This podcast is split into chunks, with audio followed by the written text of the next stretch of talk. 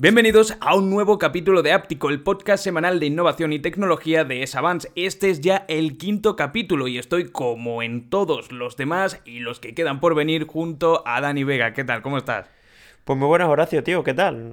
Una semanilla aquí más, eh, ya pues como te dije ya la semana pasada, ya nos estamos, te iba a decir mal acostumbrando, pero en realidad es buena acostumbrando.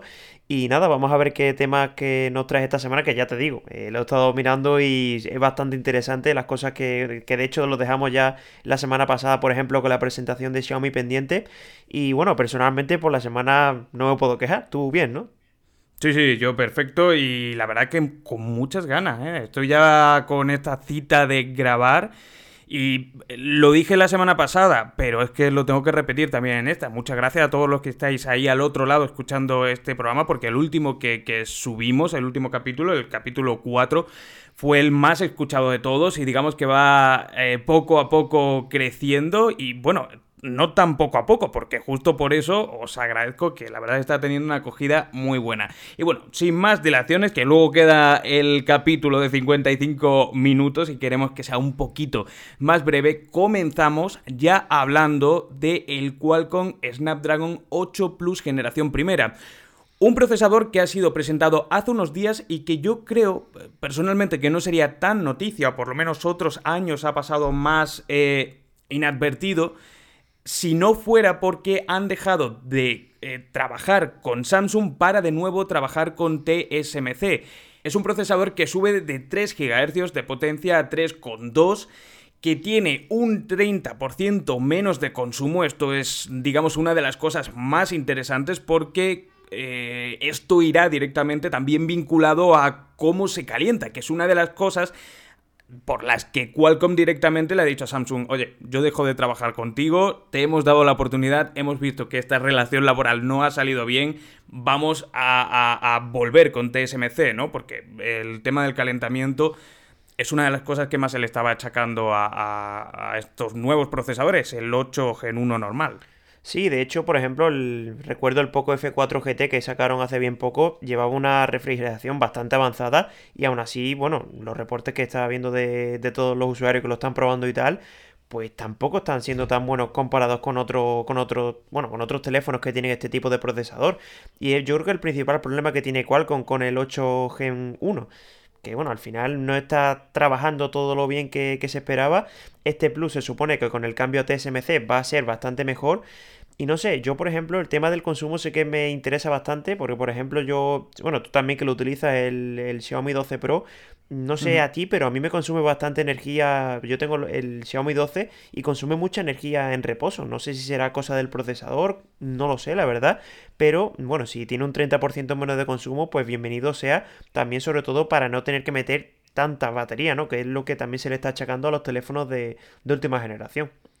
Yo me acabo de recordar que tenía pendiente ese vídeo que no lo tengo apuntado eh, en el calendario y así también los oyentes descubren, digamos, como, como de repente eh, ve un tema y, eso, y al final pues lo acabaré subiendo sobre precisamente el, consumo del Xiaomi 12 Pro y sobre lo que hago para, para restarle eh, o, o darle más autonomía. Es que al final tú comentas el tema del reposo. Yo no lo he notado tanto en cuanto a reposo, pero sí que es cierto que el Xiaomi 12 Pro, como lo tengas a tope, tú tienes la versión normal, no tienes la Pro, por ejemplo, no tendrías el, panel en 2K, ¿no? Que sí tiene la versión Pro.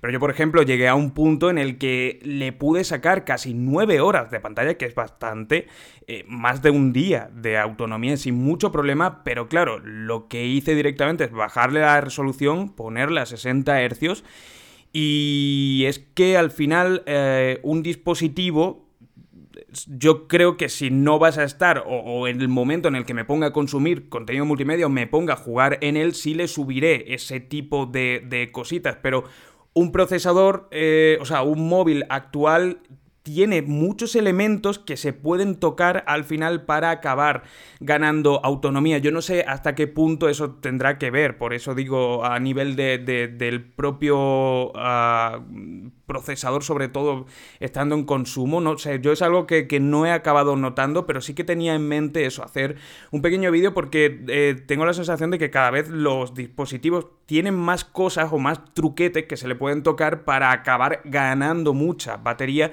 y no creo que sea tan solo, sino también un montón de aplicaciones que estarán trabajando en segundo plano y no nos damos cuenta y les están dando, digamos, les damos permiso sin, sin darnos cuenta. Sí, es que al final lo que has dicho tú, que lo que más consume energía en, una, en, un, teléfono móvil es la pantalla. Si ya te pones a cambiarle la resolución, le bajas la tasa de, refresco y tal, pues sí que es normal que, dure un poco más. Pero no sé, yo te digo que a mí el 8 generación 1 no me ha acabado de convencer, sobre todo también a nivel de, de calentamiento y tal. Y también un apunte que tenemos aquí del nuevo procesador del, del generación 1 Plus es la compatibilidad con Bluetooth 5.3, que parece así súper revolucionario, pero por ejemplo los Redmi Note 11T, que estos que han salido ya por último, el 11T Pro Plus creo que era y el Pro, esos ya llevan Bluetooth 5.3 y llevan procesador de MediaTek. O sea, esto parece una tontería, pero, pero es otro puntito, ¿no? Que parece que MediaTek lo está haciendo cada vez mejor y Qualcomm es como que se está durmiendo. Sí, esto lo veremos con esta presentación del Plus. Como decía, al final esto no abriría este capítulo 5 de Áptico si no fuera por iba a decir lamentable, pero tampoco creo que, el adjetivo sea lamentable, el decepcionante, el decepcionante, quizás, la decepcionante incursión de Samsung eh, aliado con, con, Qualcomm en la producción de estos Qualcomm 8 generación primera, eh, si no hubiera pasado esto, si no hubiera tenido tanto hate por parte, y no hate injustificado, sino hate completamente justificado a niveles de lo que se calienta, de, bueno, consumo, a nivel de tampoco rinde tan bien y sobre todo que es que Mediatek cada vez parece que le está acortando más las distancias e incluso lo pasó en el último, en los últimos cuatrimestres estábamos viendo cómo Mediatek de hecho había vendido más que Qualcomm y los beneficios están siendo mejores. Entonces bueno, pues ya veremos lo que va pasando con esto. Hablábamos antes de cuál sería el primer eh, dispositivo porque estaba buscando y todavía no se ha presentado ningún dispositivo, de hecho el, procesador se presentó hace muy poquito, pero en principio sería el OnePlus 10 eh, eh, Ultra, eh, si no recuerdo mal, que va a venir con una mejor cámara. Sí, no, ahora mismo no se sabe todavía cuál va a ser el primero que lo monte, pues se está hablando ahí de OnePlus, se está hablando de Xiaomi, también Motorola, creo que... Bueno, ya de hecho Motorola fue de los primeros que montó el 8 generación 1. El primero, el primero. Sí, sí, el primero. Por eso te digo que al final no se sabe todavía a ciencia cierta cuál va a ser pero no lo sabemos. Es que no te sé decir, la verdad. No sé cómo, cómo no, lo Era, era por, por eh, digamos, hablar un poquito sobre, digamos, cuál sería el primer dispositivo. En Xiaomi, por ejemplo, sabemos que vendrá el 12 Ultra. Sí, sí, seguro. Sí, eh, que, que, de hecho, bueno, vamos a pasar también a la parte ya de, de, presentaciones de Xiaomi porque tenemos una noticia relacionada con esto y es que el 12 Ultra, que vendría en principio presentado a principios de julio, eh, vendría eh, junto, o sea, este vendría con el Qualcomm 8 Plus generación primera, que no es 8, eh, no es Qualcomm 8 generación primera Plus, que yo tenía la, confusión esa. Ah, pues yo, pensaba que después del 8. No, no, no, no, por, por lo visto el, el, Plus va después del 8 y no después del 1. Y saldría, por lo que hemos conocido, filtrado junto a una posible Xiaomi Band 7 Pro, que se acaba de presentar la otra y ahora vamos a hablar brevemente, porque vamos, más o menos lo tratamos la semana pasada y no se ha presentado nada nuevo aparte de las filtraciones. Pero esa nueva Xiaomi que vendría mejorada en cuanto a, tanto GPS y también algo en conforme a la batería. Sí, se está hablando de que va a tener un poquito más de pantalla. También la batería creo que iba a subir a 250 mAh. Creo que la 7 tiene 180. También entiendo que obviamente al crecer la pantalla pues tiene más espacio para la batería. Y yo creo que al final pues bueno, muchos de nosotros pues decíamos, oye, ¿qué sentido tiene sacar la Xiaomi Band 7 cuando es prácticamente lo mismo que la Band 6? O sea, cambia un poco el tema del el tamaño de, de, la pantalla, sí que le han metido un poquito más de deporte. Bueno, creo que antes tenía 30 y ahora tiene 100, o un poquito más de 100. Y ahora sí que cobra un poquito más de sentido este tema de la, de la versión Pro, ¿no? O sea, de haber sacado una versión normal, haber sacado ahora una, una Pro. Y yo creo que lo que más nos esperábamos, que de hecho ya lo esperábamos con la 7 normal, era, era, el GPS, ¿no? Todo el mundo lo estaba pidiendo, a ver si ya de una vez por todas lo meten, que, que ya es hora, ¿no? Sí, sí, sí, sí, sí. Porque sobre todo en la, en la presentación, a mí una de las cosas que, bueno, eso, no le vamos a dedicar mucho tiempo a lo que es la... Eh, que se presentó en sí, más que una pequeña sorpresa, al menos para mí y creo que para ti también, presentando los nuevos auriculares de Redmi, que ahora vamos a comentar brevemente. Pero sobre la Xiaomi Band 7 es que no podemos decir nada que no hubiéramos dicho la semana pasada. De hecho, grabamos unas horas antes de la presentación y, ya se conocía todo. Lo único, confirmar que no vino con GPS, pero estamos hablando de que esta nueva versión Pro podría venir con GPS que sería presentado junto al Xiaomi 12 Ultra, ese que comentamos también, que venía con la nueva colaboración de Leica con Xiaomi, etcétera. Pero había algo que yo comenté en el, en el vídeo, nada más presentarse, y es que me llamó mucho la atención como la Xiaomi Band 7, que era uno o es uno de los dispositivos icónicos de Xiaomi, al menos en el mercado global y creo que también en el chino, le dedicaron muy poquito en la presentación, o sea, apenas unos minutos no, le, no, no hicieron un gran evento, lo, lo, presentaron no de tapadillo, porque bueno, le dieron cierto protagonismo, pero un poquito de tapadillo junto a otros dispositivos de Redmi, no le... Otros años ha sido diferente, y esto a lo mejor es porque, justo eso, porque conocemos una versión Pro dentro de, una semana, no me, no me parece tan loco realmente. Sí, no, ahora viendo lo que te he dicho, ¿no? ahora poniéndolo en contexto sí que tiene más sentido, y lo que dices tú, El, es que yo diría que incluso le, le dedicaron mucho más tiempo a los auriculares, ¿no? Que esto no suele ser nada habitual, y es que de hecho la Xiaomi Band 7 fue rollo como si presentan una, una especie de, bueno, eh, lo que siempre suelen presentar, ¿no? El típico, la típica aspiradora que le, bueno, que al final le dedican 5 minutos a lo muchísimo y de hecho yo creo que la Band 7 es que le dedicaron incluso menos, o sea, dijeron el tema de la pantalla, sacaron un vídeo, recuerdo, con hablando de los deportes y tal, nuevos colores y poca cosa más. Poca cosa más. El año pasado, eso, le dedicaron mucho más y bueno, pues eso, eh, crece un poquito la pantalla, lo que ya hemos hablado. Yo creo que tampoco merece mucho más la pena que no, le, dediquemos. Lo que pasa que sí, bueno, con las actualizaciones que tengamos sobre esta Xiaomi Band 7 Pro, lo iremos comentando aquí y por supuesto también en el canal de Savans, que ya sabéis que a mí me gusta sacaros todas las filtraciones que tengan un cierto viso de realidad o que pueda ser realidad. Y a mí me parece que esto podría tener sentido, como también dices tú, vamos, no, no creo que que sea muy loco pensarlo. Y sí queríamos eh, comentar brevísimamente sobre los Redmi Buds 4 y los Redmi Buds 4 Pro, sobre todo porque a mí me llamó la atención, no pensaba que fueran a ser presentados aquí y de repente, bueno, pues empezaron a presentar estos dos nuevos auriculares. Recordemos cómo los Redmi Buds 3 eran el año pasado, salieron justo hace un año y eran muy parecidos a los AirPods de segunda generación. Estos, lo guay que tiene es que eh, cuestan, creo que son conforme a los 30 euros el cambio de yuanes a euros, si lo hacemos, unos 30 y poco de dólares. Y lo guay es que tienen cancelación de ruido. Eh, lo malo eh, es que no, o sea, que pierden ese, ese, aspecto de AirPods de segunda generación, que dejan de ser auriculares tal cual, por así decirlo, y son de este tipo de botón que nos tenemos que meter la silicona dentro del oído que sé que a mucha gente no le gusta, pero bueno, sigues teniendo la opción de los Redmi Buds 3, que son muy buenas, y a cambio tienes este nuevo modelo, que a mí tampoco es que me flipen, yo supongo que a ti tampoco en cuanto a diseño no me parece gran cosa, pero ostras, es que por lo menos tiene una cancelación de ruido y estamos hablando de un precio de debajo de 30 euros. Sí, en realidad lo, iba a decir, ¿no? Los Redmi Buds 4 es como el equivalente el año pasado de los Redmi Buds 3 Pro, es decir, es que de hecho el diseño es prácticamente calcado y las características incluso también, porque creo que la cancelación de ruido rondaba los 35 decibelios, si no recuerdo mal. Y al final es eso, ¿no? Es, si os hacéis una idea de los Redmi Buds 3 Pro, pues los cuatro son exactamente iguales y han sacado la nueva versión Pro, que esa sí que cambia ya bastante, con mucha mejor cancelación de ruido y tal. Pero lo que dices tú, ¿no? A mí me parece una opción súper interesante por 30 euros, obviamente aquí cuando llegue va, a ser más caro, porque creo que los Pro aquí en España costaban 70 euros. O sea, yo creo que ahí se, se, eh, fueron muy arriba. Sí, Eso es verdad. Sí, porque yo además los pillé eh, y, no era cosa de la versión global, porque recuerdo una oferta que salió en Francia que era por 38 euros vendiéndolo en AliExpress, pero era la versión global. Y aquí se vinieron arribísima cuando llegaron comercializados, digamos, de forma yo, oficial. Bueno, tú, y yo no lo compramos en China cuando salieron y yo creo que nos costó menos de 45 euros, si no recuerdo mal. Sí, sí, sí, sí, no, no, sí, sí. Y por, eso, te digo que, a lo mejor los Redmi Buds 4 pues saldrán por ahí 45, 40 euros más o menos cuando salgan en, bueno, en versión global no, en AliExpress, digamos, y ya en versión global pues a saber hasta dónde se suben. Y el miedo que me da son los Pro, porque ya teniendo en cuenta que, que los Xiaomi Buds 3, que son entre comillas los más baratos de Xiaomi así de gama alta, ya son 129, pues no sabemos si al final los Pro pues se van a ir a los 100 euros. No lo descartemos. ¿eh? eh Puede ser. Eh, en la versión china, que bueno, eh, si no recuerdo mal, incluía hasta 42 decibelios de cancelación de ruido. Esto 43. 43, ¿no?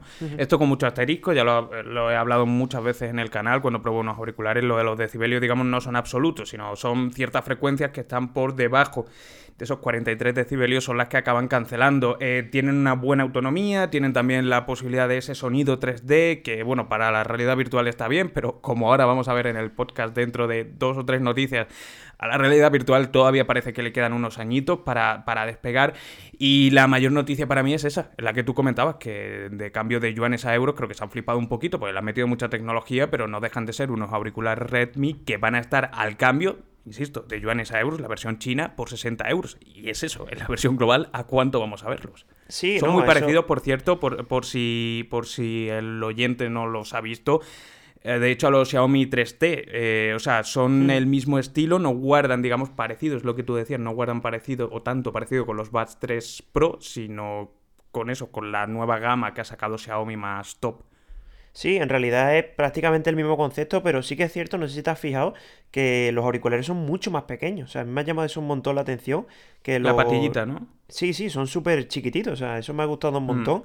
Y a mí, yo por... Mm, bueno, no los he probado obviamente, pero sí que es cierto que el tema de los decibelios que dices tú, a mí por lo menos me da buena impresión porque, por ejemplo, recuerdo los, los, Realme, los Air 3, que esos creo que tienen 42 decibelios y cancelan muy bien. O sea, si estos mantienen un precio más o menos comedido y, tienen buena cancelación, ya lo del sonido 3D, yo no sé si lo habrás probado, pero a mí en los 3T Pro no me gustan absolutamente nada, porque al final es como mueves la cabeza y como que te sigue el sonido, pero es una tontería como, como un camión. Y no sé si, aquí será igual, pero yo creo que eso... No, no, es, que, es que básicamente es eso, o sea, eh, lo que comentaba, ahora vamos a hablar un poquito sobre realidad virtual yo creo que esto tiene sentido de cara a una realidad virtual, en la que tú estés jugando con unas gafas y te muevas a la derecha, a la izquierda, y lo. Pero a día de hoy, ¿de qué sentido tiene que, no, no sé, no, no, no creo que lo tenga. Y, yo lo he probado, mucho, ¿eh? No es de una marca. Te iba a decir, yo lo he probado escuchando música en Spotify y es que, vamos, que lo he desactivado del tiro. Es que al final es, sí, pero me molesta más que tanto, Tanto estos de Xiaomi como el audio espacial, eh, los AirPods, o sea, que no es solo, digamos, de, de estos Xiaomi los que estamos diciendo que no tienen sentido. Mm, yo no entiendo muy bien por qué las marcas están metiendo esto. Supongo, y es lo que he comentado, que, que creo personalmente que es para recopilar datos e ir eh, poco a poco mejorando lo que es la tecnología de cara a cuando estemos ya hablando de un entorno de realidad virtual, mm, pero a día de hoy no creo que lo use ni un 5% de las personas que, lo acaben comprando. Sí, pero bueno, al final tenemos buenos auriculares, veremos a ver cuándo llega aquí a Global, a ver cuánto cuestan, que es lo más que nos interesa. Y bueno, vamos a dejar ya el tema de Xiaomi, que ya le hemos dado bastante caña, y vamos a hablar de un producto que a mí personalmente yo ya lo conocía en no esta versión que, se ha presentado, pero sí que es cierto que es un producto que a mí siempre me ha llamado mucho la atención, que es el Aura Ring que ha salido como personalizado por Gucci, que al final es el mismo, bueno, el mismo anillo que ya estaba, es un prácticamente, bueno, prácticamente no, es como un wearable que llevas en el, en el dedo, es un anillo de toda la vida que te lee los pasos, frecuencia cardíaca y demás.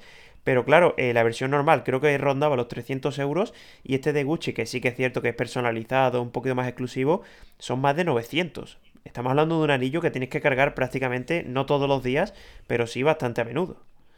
Sí, eh, yo de hecho no sabía que tú lo conocías. Eh, yo incluí esta noticia porque de hecho estoy intentando conseguirlo. Me llamaron bastante la atención hace unas semanas cuando lo estuve viendo. Y no me parecían exageradamente caros, eso, no la versión esta de Gucci, que es la que, digamos, trae la noticia porque han sido presentados hace tan solo unos días.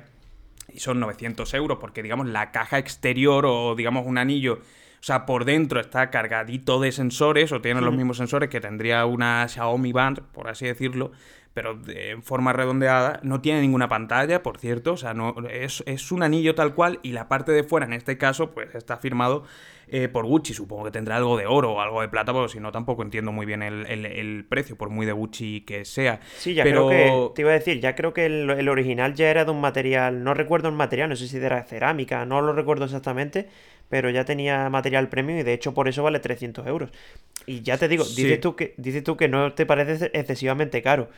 A ver, recuerda que tiene tecnologías de una. Es que es una Xiaomi Band 1. O sea, básicamente no tiene ni pantalla También te digo, o sea, te, te comentaba lo de que creía que era un poquito menos desconocido y yo lo había incluido porque llevo detrás de ellos desde hace un tiempo y estoy intentando conseguirlo para traerlos al canal porque me, interesa bastante. Nunca he probado un anillo de este estilo y al final, mm. como toco bastante wearable y tal, eh, me gustaría saber hasta qué punto es preciso esto, porque obviamente entiendo que la facilidad que tiene una eh, Xiaomi Band o cualquier pulsera, cualquier reloj para detectar un movimiento caminando o detectar el pulso no es el mismo que cuando está puesto, digamos, en un dedo. Entiendo que la complicación es mayor que el hecho de monitorizar directamente en, un... Todos estos parámetros los da a través de la aplicación, insisto, es que no tiene ningún tipo de, pantalla, ni holograma, ni nada que aparezca, digamos, por fuera. Sí, no, al final esto, una Mi Band tiene un componente más tecnológico, esto tiene un componente más de estilo, ¿no? De llevarlo puesto, de ser de diseño y tal y ya, pues bueno, te llevas el punto de que, de que te lee los pasos, te lee la, frecuencia cardíaca. Obviamente también entiendo que tendrá su complicación a nivel de, fabricación y por eso costará tan caro. Pero no sé, yo creo que esto para el gran público, sí que es cierto que para un público más especializado que le guste más este tipo de, de productos, pues sí que tiene sentido, pero bueno, para gente que quiera un producto básico de que le lee los pasos y tal, pues se gasta 30 o 40 euros uno a mi van y, y le sobran. No, hombre, está claro, desde luego que, sí, pero bueno, yo, yo simplemente por curiosidad voy a intentar conseguirlas y las tendré por, el canal a ver eso, sobre todo a ver cómo de precisos son los datos que da. Y nos vamos ahora también con otra presentación o con otra futura presentación y es que vamos a hablar del Nothing Phone, que es el dispositivo, el smartphone que está eh, preparando desde hace ya un tiempo, lleva hypeando a, niveles que yo nunca había visto en la industria, por lo menos en los últimos eh, meses barra años. Carl Pei, que es uno de los antiguos fundadores de OnePlus, que se fue de la compañía al poco después de que Oppo la comprara. Bueno, no Oppo directamente, sino el grupo Oppo, que creo que es BBK o algo así se, llama. BBK, que es un grupo chino enorme, propietario de Oppo, de Realme y de alguna que otra eh, empresa que no recuerdo hay, hay, un montón de empresas. Sí, ¿no? Eh, es que me sonaba, pero no, estaba seguro de que Vivo también lo fuera. Pero vamos, que es un grupo enorme. Y el caso es que CarPay eh, y la compañía lleva, pues eso, hypeando con este dispositivo que va a tener toda la seña de identidad de OnePlus pero va a ser como un OnePlus 2.1, un dispositivo muy puro, muy minimalista. Ya presentaron los eh, Nothing Buds, si no recuerdo mal, era el nombre, que eran unos auriculares como transparentes de unos 100 euros. Sí, que sí, era nothing, era nothing Ear One, creo que se, Ear se llamaban. Sí, y parece que el 21 de julio será la fecha de presentación una fecha que me parece un poquito ya demasiado metido en verano, pero bueno, cuando la ponen ahí supongo que, que, tendrá algún sentido. Y como única medio de excepción es que parece, según las filtraciones que se han conocido, que eh, traerá un Qualcomm 7 generación primera, no un Qualcomm 8 generación primera ni un 8 Plus generación primera. Sí, no, a ver, están diciendo, por lo que se está filtrando, es que este va a ser un teléfono muy al estilo OnePlus 1 cuando salió, o sea, que va a ser un teléfono mm. muy barato, lo que pasa que sí, que es cierto que si lo pones un poco en contexto, cuando salió el OnePlus 1, pues bueno, eh, la competencia era, bueno, que siempre los teléfonos de esa gama pues eran de 700, 800 euros, pero ahora sí que es cierto que ya hay teléfonos muy buenos por, por un precio de 300 euros a lo mejor, ¿no? 400. No sabemos cómo le van a ir, pero yo creo que, mm, no te iba a decir la mayor decepción, pero creo que lo están haciendo muy bien en el sentido de, meter hype, porque recuerdo que parecía que iban a, a lanzarlo, ¿no? Hace muy poquito tiempo y lo que hicieron fue presentar el launcher, que todo el mundo se quedó como, bueno, pues vale, tampoco tiene mucha historia un hmm. launcher, ¿no? Y no sé, a mí es un teléfono que me llama mucho la atención, sobre todo por la empresa, porque creo que es una empresa súper curiosa, lo que hay detrás de ellos, también el tema del diseño, que lo están haciendo muy diferente, y veremos, ¿no? Yo creo que el 21 de julio, a mí, bueno, a mí personalmente me parece muy tarde, de hecho, hemos estado hablando antes precisamente de, del Xiaomi 12 Ultra, que es el 9, o se supone que es el 9, y este que será el 21, o sea, que, que, vamos a tener que esperar bastante. Sí, sí, sí. Eh, yo es un dispositivo al que le tengo muchas ganas porque lo eh, conocí, o sea, como, como curiosidad, eh, lo conocí por primera vez eh, en la previa de la mobile. coincidí con un chico que, que, me estuvo hablando, oye, van a sacar todo esto, digamos, de forma confidencial. Ahora ya que se sabe, pues obviamente puedo más o menos hablar, obviamente sin decir nombres, pero puedo, puedo hablar del dispositivo. Y que él eh, había estado ya probando y, lo están cuidando mucho y sé que le están cuidando mucho y por eso presentaron el launcher a nivel del firmware, del software, de, de, puramente... Este dispositivo no viene a competir contra un Xiaomi o contra un Realme a estos niveles de hardware súper potentes, sino viene a competir contra un Google Pixel a nivel de lo bien fluido que va el sistema, lo bien pensado que está dentro de las limitaciones de Android, obviamente, pero lo que están haciendo y desarrollando desde la compañía es eh, más a nivel de programación interna de, una capa súper fluida con unas animaciones súper bonitas. Por eso se llama también, eh, pues eso, tiene ese, ese, nombre tan que, nos retrotrae tanto, digamos, a lo puro, a lo limpio. Y, tiene buena pinta, tiene buena pinta. La verdad que me, da un poquito de pena que sea que tengamos que esperar todavía tanto eh, y en una fecha tan rara, porque, bueno, pues eso, ahí todo el mundo está un poquillo ya desconectado. Pero bueno, eh, veremos qué presentan y, yo tengo bastantes ganas. Sí, muchas ganas y sobre todo lo bueno es que no se está filtrando tanto, que siempre todas las empresas se filtran un montón de cosas y aquí pues como que se está manteniendo muy muy, digamos, como, no sé, como tapado, ¿no? Es una cosa súper extraña. Pero bueno, dejando ya el tema este, vamos a hablar de ahora sí, una empresa que sí que es cierto que está que sí que se filtran cosas a, a Tutiplen. y bueno, estuvimos hablando ya la semana pasada de la gafa de realidad virtual de Apple, que estábamos diciendo si salía en la WWDC, si no iban a salir y tal.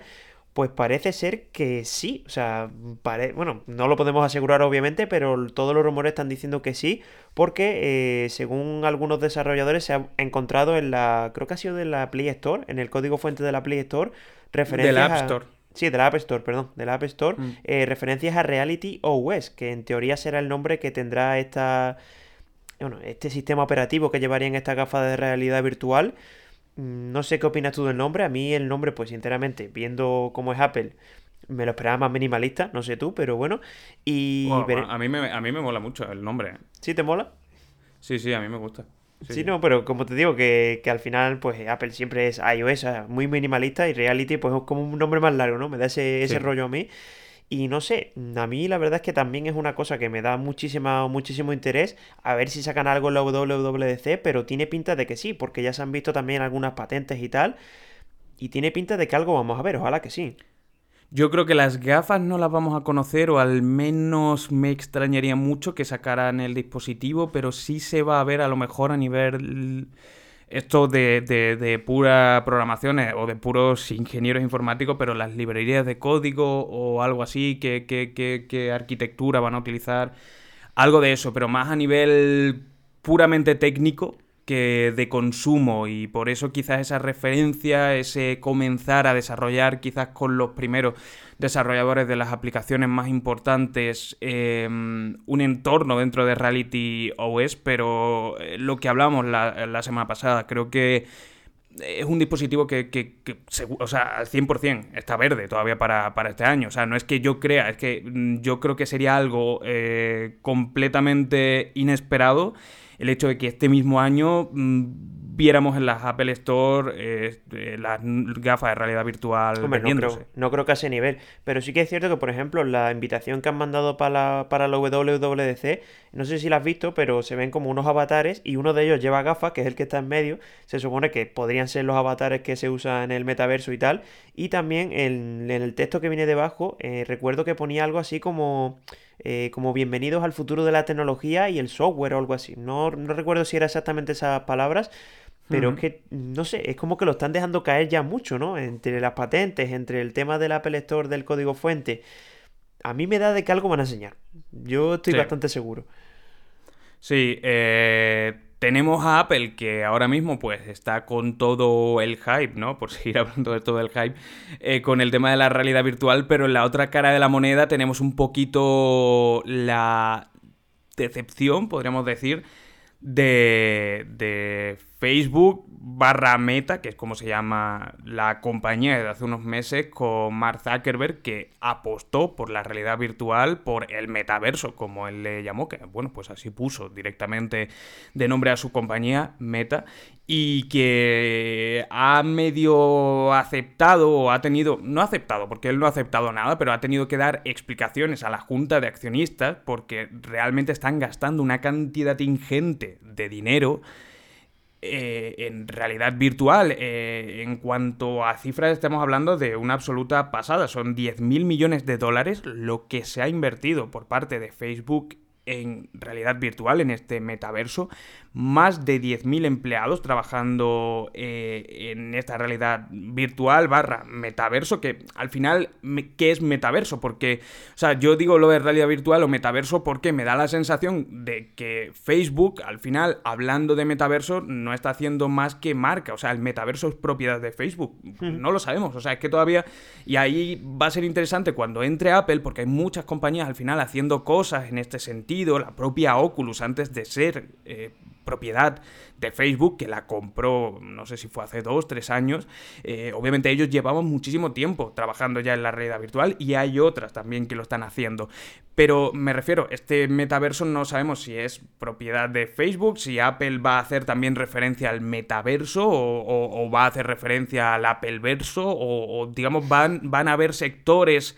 Eh, privados dentro de esta realidad virtual o va a haber una compatibilidad total, va a ser un mundo, digamos por así decirlo, abierto. Entonces por eso hago esa, diferenciación. Pero para que os hagáis una idea o los, los oyentes se hagan una idea de, cuánto se está dejando Facebook en esto, eh, Meta se invierte ahora mismo un 30% de aquello que ingresa en el metaverso mientras que otras compañías en I+.D., en, digamos, en nuevos, eh, nuevos campos que, continuamente están, eh, digamos, invirtiendo, ¿no? Para no quedarse atrás, no sobrepasan el 15%. Y la cosa es que ahora le ha llegado la junta de accionistas de Facebook y los accionistas le han pedido explicaciones a Mark, diciendo, oye, Mark, a lo mejor te estás dejando tú aquí un buen dinero y según el propio informe de la compañía, hasta dentro de 10, entre 10 y 15 años, hasta, hasta pues estamos hablando de 2030, entre 2032 y 2040 y poco, no empezaría a ser rentable todo esto del metaverso, porque los dispositivos y la propia sociedad no estaría aún preparada. Sí, eh, al final ese es el mayor riesgo, ¿no? Porque yo creo que todo el mundo estamos de acuerdo de que esto va a ser el futuro, tarde o temprano. Yo creo que las nuevas redes sociales van a ir por ahí, pero la pregunta es esa, ¿no? De, oye, ¿va a aguantar Facebook a este ritmo metiendo tanto dinero durante tantos años hasta que le salga rentable?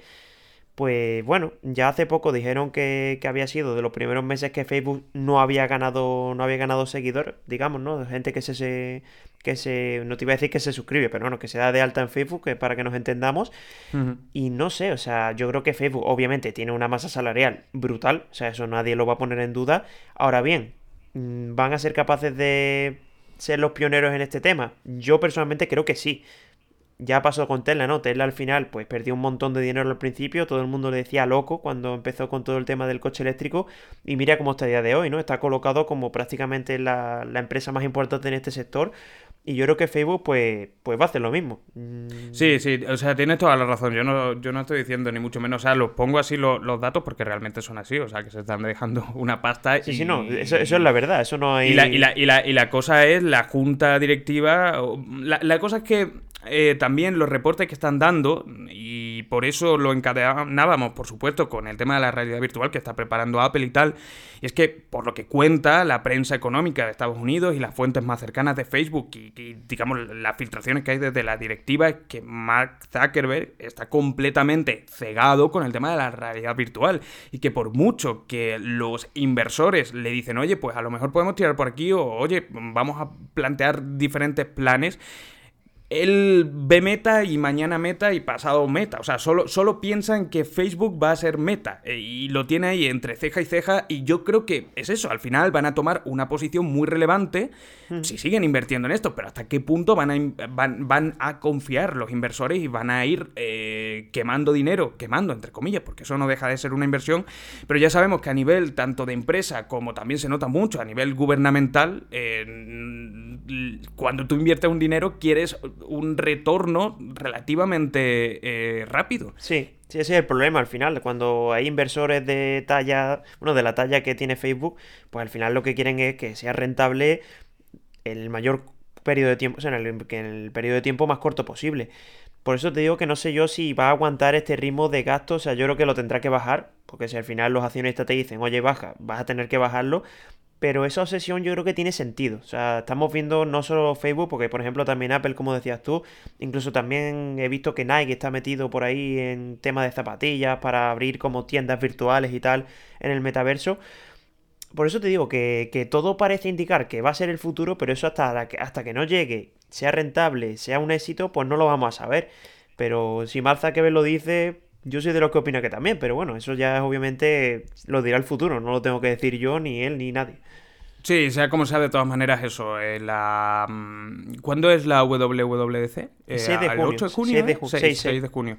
Yo creo que ahí veremos mucho. O sea, será yo creo que el principio de, por así decirlo, una nueva era, porque como decíamos, la bueno, tampoco quizás no tan relevante como una nueva era, pero creo que lo que haga Apple, como se ha visto en los AirPods, en los iPads, etcétera, va a marcar mucho el camino que, por el que va a ir la, la industria. Entonces creo que va a ser un, una fecha a poner en rojo en el calendario Sí, y de hecho duda. será el, el próximo capítulo de Áptico. ¿ya, ¿Ya habrá pasado eso o no? Creo que no, ¿no? Creo que Eh, todavía no, no, no, no, porque- no, no, es, el siguiente. Claro, vale, vale, vale. Bueno, lo mismo, si sacan algo relevante, lo mismo tenemos que hacer un especial o algo. No, no, no sé. Hombre, ya, ya- ya ire- ya iremos viendo. No, Hombre, si, te- presentan, si presentan unos pedazos de, de gafas o algo así, que ya digo que yo dudo. Pero bueno, eh, va a ser muy interesante lo que se presente ahí, sí o sí. Sí, es el lunes Sí, que viene, ¿eh? O sea, yo entiendo que grabaremos antes, o sea, que tiene pinta de... Si quieres lo podemos retrasar un poco, porque sí que es cierto que, que puede ser interesante todo lo que saquen ahí en este sentido. Mm. Pero es solo, es solo un día, ¿no? No, no es como sí, no, Google, que bueno, son dos. el primer día es como la conferencia y después pues tienen como diferentes actividades. Ah, bueno, para- pues entonces igual que el Campus I.O. de Sí, es de- lo mismo, es ese mismo rollo. Vale, vale, vale. Pues eh, sí, veremos ya a ver qué pasa y vamos a seguir hablando un poquito de, no de realidad virtual, pues no, no tiene mucho que ver, pero bueno, vamos a hablar de, inteligencia artificial. Es que vamos a hablar de, de una mm, aplicación online bastante interesante y que ha creado mucha controversia, que se llama PimEye, que es un buscador al cual tú entras en la web, le pones una foto de quien sea y te va a dar un montón de resultados de todas las... eh, depende de los planes que hay, porque hay diferentes planes de pago y tal. Todo esto es completamente legal, no es, digamos, una web oscura ni nada de eso. Eh, puede servir a- eh, con fines periodísticos, puede servir con otros fines, pero digamos que puedes pagar una suscripción y tú directamente, a través de esa fotografía que has cargado con una persona en concreto, te da todos los resultados de búsqueda que salgan eh, y que haya en internet de, de- esa misma persona, que tengas obviamente esa misma cara. Y además te da, digamos, otras personas que se parecen eh, bastante. Esto ha creado bastante controversia porque eh, hacía poco sacaba un artículo de New York Times y hablaba del caso de una chica que con 18 años había hecho eh, un casting para actriz porno. De hecho, no llegó a hacer ninguna película ni nada, pero sí había hecho ese casting. Y esas fotos, en un momento dado, se filtraron. La chica, bueno, pues acabó yendo a la universidad, en ese momento pues tenía poco dinero y se dedicó en Estados Unidos. O sea, parece una tontería. Aquí yo creo que no tanto, pero en Estados Unidos, eh, de hecho hay un, un documental bastante interesante, no me acuerdo cómo se llama, está en Netflix, creo que está en Netflix, que habla sobre toda la industria del porno y es bastante común, o sea, no en plan de 9 de cada 10 chicas, pero sí ah, es bastante común que, que las chicas jóvenes al final acaben en la industria porno, porque es que es algo que da mucho dinero y luego tiene un montón de cosas malas, ¿no? Por supuesto. Pero esta chica lo había dejado y resulta que metiendo su foto aparecían directamente esos resultados de búsqueda. Imagínate que tú y yo lo hacemos, porque yo qué sé, pues nos da por ahí eh, un mes y lo dejamos y de repente en el siguiente eh, trabajo al que vayamos a aplicar, al que vayamos a echar nuestro currículum, la agencia que se encarga, o la el propio directivo de la empresa, le mete esa foto del currículum y le aparecen resultados de búsqueda que aparecemos como actores porno. O sea, es que es eso. O sea, hasta, hasta qué punto esto, a pesar de ser legal, puede tener un lado bastante inquietante. Sí, te iba a decir, es que le estabas, estabas comentando la noticia y me ha hecho mucha gracia porque te iba a decir, esto es como el Akinator, no sé si te acuerdas de, del Akinator, El, genio este que él te iba preguntando y tal. Pues lo mismo, pero como en rápido, ¿no? De, oye, mira, aquí tienes la foto y ya te, da la información.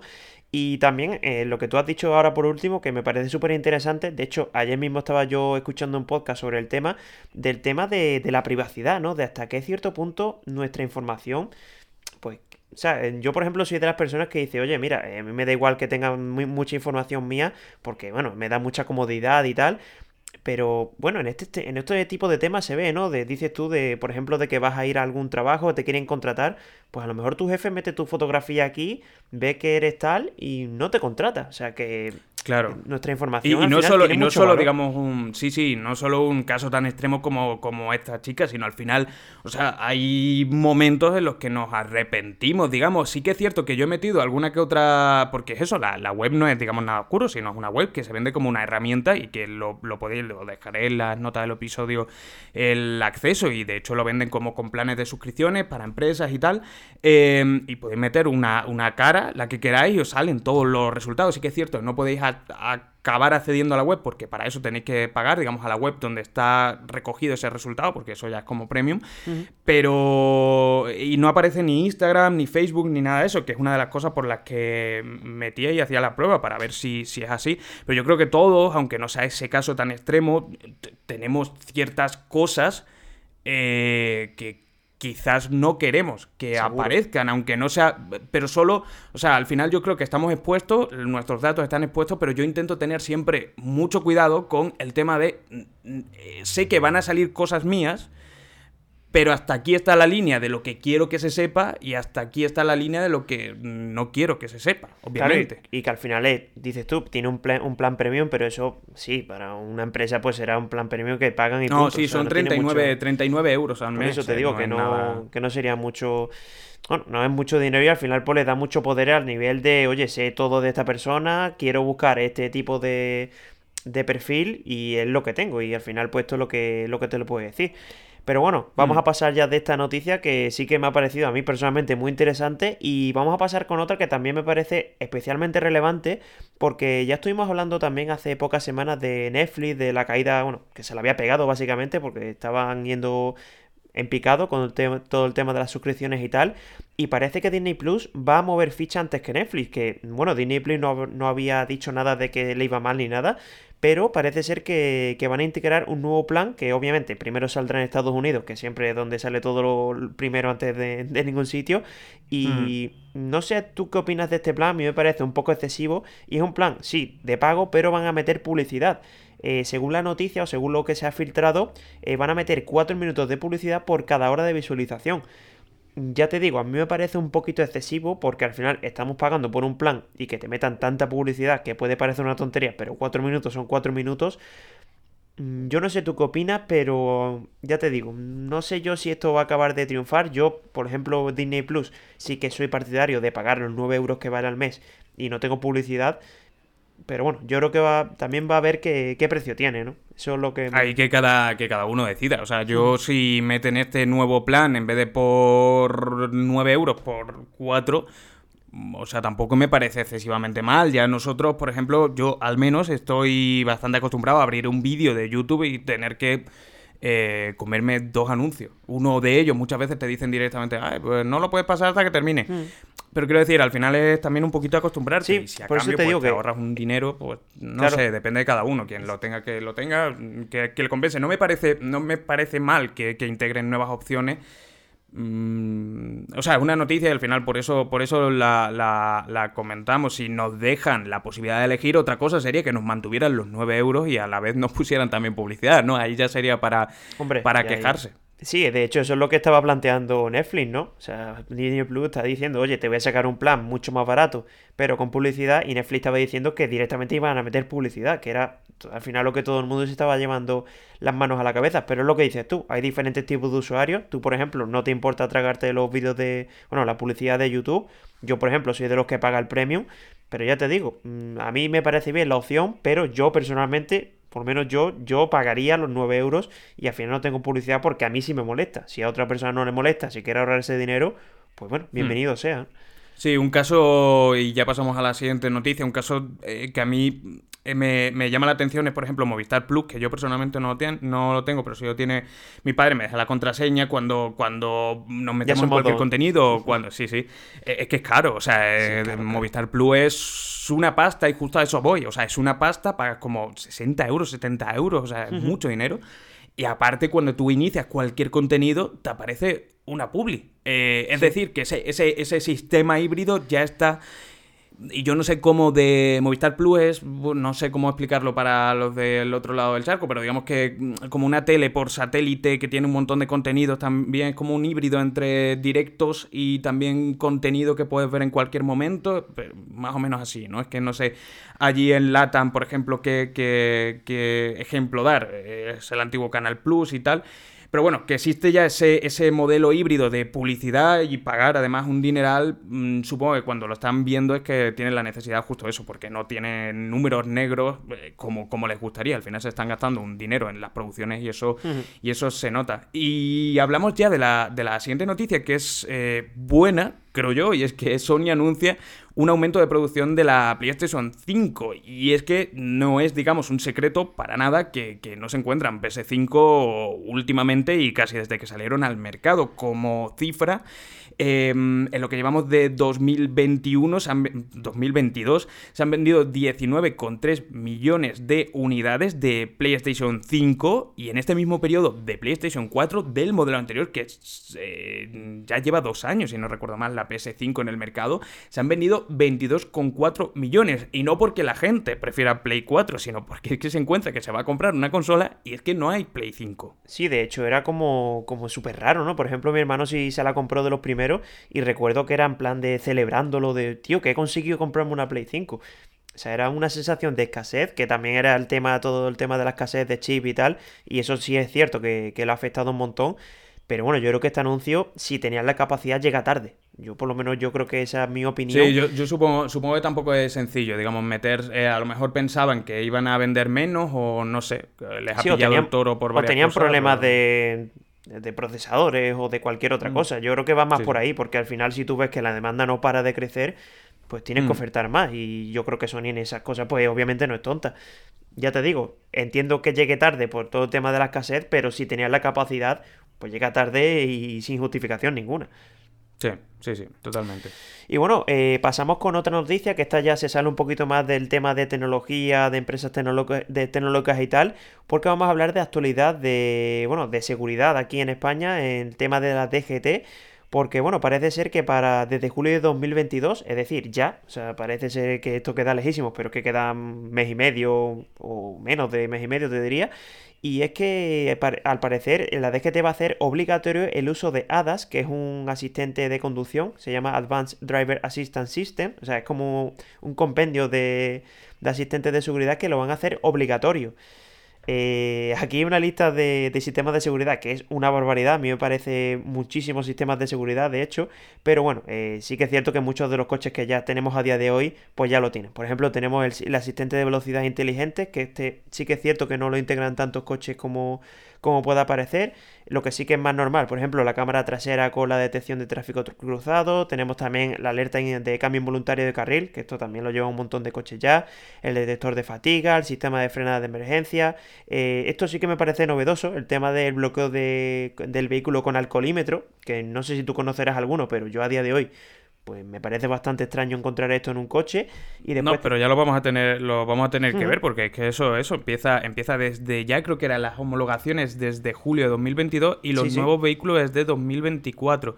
Que bueno, es que esto al final lo hemos incluido aquí porque no deja de ser también tecnología e innovación aplicada a la vida diaria. Que yo al final, el, coche que tengo, que bueno, no es ni siquiera mío, pero es un coche de 2008 que no tiene ni velocidad de crucero y a día de hoy, en mm, apenas 12 años, se le ha integrado una cantidad de tecnología a un coche que, que lo hace ser un ordenador con ruedas y no hace falta que sea un Tesla. Es que es brutal la electrónica que tiene. Sí, es que de hecho, lo que te digo, ¿no? Te pones a mirar la lista y te diría que a lo mejor el asistente de velocidad inteligente es más o menos normal. Eh, el tema de la, alerta del cinturón en, plazas traseras. la frenada de emergencia y tampoco te crees que hay muchas cosas más. Pues lo que dices tú, ¿no? Yo, por ejemplo, tengo también en casa tenemos un coche, no sé si es de 2015, 2016, y la mitad de estas cosas no las tiene. O sea, que esto es relativamente nuevo y no sé, mm, a mí me parece un poco pronto y sobre todo anunciarlo ahora para decir, oye, a partir de julio de 2022 todos los coches que se empiecen a vender van a tener que ser así. A mí me parece un poco optimista, la verdad. Eh, creo que es homologación 2022 ah, y vender y vender 2024. Eh, Pero sí, bueno, al final estos son datos, esto también viene de la Unión Europea, la DGT es la Dirección General de Tráfico, por los que nos estáis escuchando desde la TAM. Eh, pero que a nivel europeo están poniendo este tipo de medidas. De hecho, a raíz de esta noticia me salía una noticia de estas similares, te recomendamos. Pues que estaban pensando ya también en quitar directamente, cargarse los retrovisores y empezar de aquí a dos años a preparar la, la homologación de las cámaras que van a sustituir los retrovisores. Que bueno, insisto, que al final, eh, eh, en 20 años, lo que era un coche, o sea, un coche de 2008 comparado a cómo va a ser un coche en 2028, va a ser una nave espacial. Una locura. Sí, no, si pasa la telefonía móvil, ¿no? Recuerdas móviles de 2008 y te pones a mirar ahora y dices que ha cambiado un montón. Sí, sí, sí, sí, sí, totalmente. Me parece súper curioso y bueno, pues ya iremos comentando también más sobre esto porque el uso, digamos, de la tecnología a algo tan cotidiano como puede ser un coche a mí me parece bastante interesante todas las aplicaciones que tiene y sobre todo no perdamos de vista que esto no es por llevar lo último, como quien lleva el último iPhone del mercado, sino también por cuestiones de seguridad y porque se supone que salva vidas tanto al que va dentro del coche como al que a los que van fuera, ¿no? Eh, por eso creo que es importante. Sí. Y, yo, te he dicho, a, mí, a, mí, me parece excesivo. Yo no sé, yo veo demasiadas cosas aquí de seguridad. Hombre, la, la, la, mala, la mala noticia es cuánto se ve incrementado el precio con todo esto. Es que se, bueno, eso es lo que vamos a hacer. Eso te tienes que acostumbrar. Pero bueno, eh, y bueno, ya para acabar vamos a hacer un pequeño update sobre el pobre Ingenuity, que si no lo conocéis, os lo presento, es el dron que lleva desde hace algo más de un año en Marte, que fue junto al rover Perseverance, y este pobre dron eh, ha realizado un montón de vuelos, se supone que ibas a hacer tan solo tres, pero al final ha acabado haciendo, pues creo que eran como más de 20, y desde hace unos, eh, unas semanas, y por eso os decía los de update, porque es algo que ya comentamos hace una, creo que fue en el capítulo 1, en el capítulo 2 de Áptico, se había perdido la conexión con él porque tenía mucho polvo en los paneles solares, porque estaba pasando mucho frío y es que está entrando allí el invierno y es que eh, el pobre de nuevo, porque es que la verdad a mí me da penita, lo ves, y es una cosa así chiquitita, es como una especie, es un dron que tiene solo un par de hélices, pero digamos que sería como un pequeño helicóptero, es como un cubo con una hélice eh, encima. Y está teniendo que soportar ahora, o va a tener que soportar las noches, que son largas, de menos 80 grados de, de, temperatura. Y obviamente el eh, propio robot tiene que tener un mínimo de energía eh, para mantenerse caliente y que no se congelen, digamos, los componentes.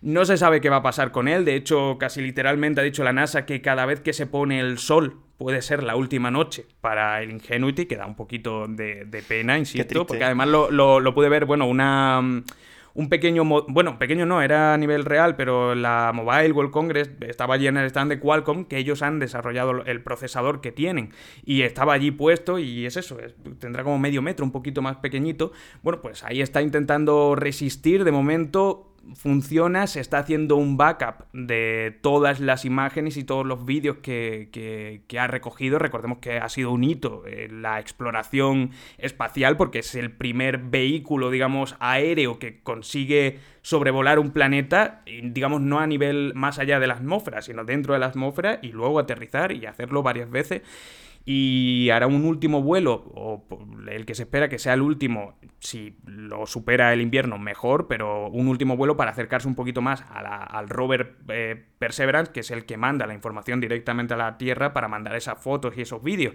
Iremos contando de nuevo, pero bueno, pues parece no se le da mucha esperanza de vida. Bueno, te digo decir, tiene mala pinta, pero ahí, ahí va resistiendo, ¿no? De momento, si va mandando información interesante para nosotros, pues bienvenido sea.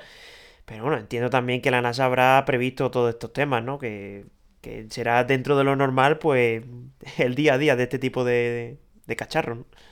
Sí, comentábamos que al final eh, la misión original eran tres vuelos. O sea, es que se llevó para allá sin mucha idea de cómo iba. Bueno, obviamente tienen cálculos y tal, pero la atmósfera mm, marciana no es la misma que la atmósfera terrestre, por lo tanto, digamos, había unas condiciones de resistencia mayores y tal, y, digamos, los propios ingenieros no tenían muchísimas esperanzas de que eso superara más de tres vuelos o, así. Así que bueno, son buenas noticias que haya durado un año y seguiremos dentro de los próximos capítulos. Esperemos que demos buenas noticias sobre, sobre este pequeño dron que a mí personalmente me da un poquito de pena. Hombre, esperemos también por él, ¿no? Que solo damos malas noticias del pobrecillo. Sí, sí, sí, estamos viendo la, agonía. Y hasta aquí el quinto capítulo de Áptico, cinco capitulazos que nos hemos ya marcado, llevamos más de un mes aquí y muchísimas gracias a todos los que estáis al otro lado porque, como decía, el último batió récord en cuanto a escuchas y os lo agradecemos un montón desde el primero al último y aunque fueran 10 los oyentes, o sea, uno por uno, os lo agradecemos mucho que estéis eh, por aquí.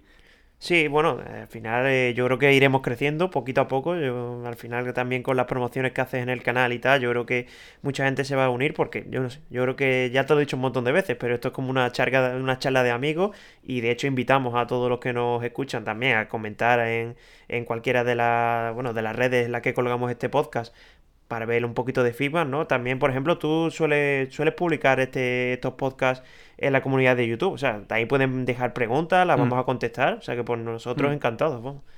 Sí, sí, totalmente, totalmente, totalmente. Y nada, pues nos vemos dentro de una semanita a ver si hablamos de la WWDC, que como decimos es la gran marca que tenemos la semana que viene. También se presentan, por cierto, cositas. ¿Es la semana que viene? Sí. De, de Realme, que también comentaremos. Y bueno, pues la actualidad poco a poco se va desvaneciendo conforme va llegando el verano, pero aquí nos tendréis porque hay cositas siempre interesantes que, comentar, sin duda, vamos. Sí, en verano lo que dices tú. Ya irá un poquito para abajo, pero bueno, yo creo que ahora a principios de junio vamos a tener bastante cosillas interesantes. Pues nada, Dani, un placer estar de nuevo aquí contigo compartiendo eh, Áptico, iba a decir el quinto capítulo, pero no, los que hemos tenido y los que, y los que vendrán, y un abrazo muy grande a todos los oyentes. Venga, pues nada, nos vemos la semana que viene. Un saludo. Hasta luego.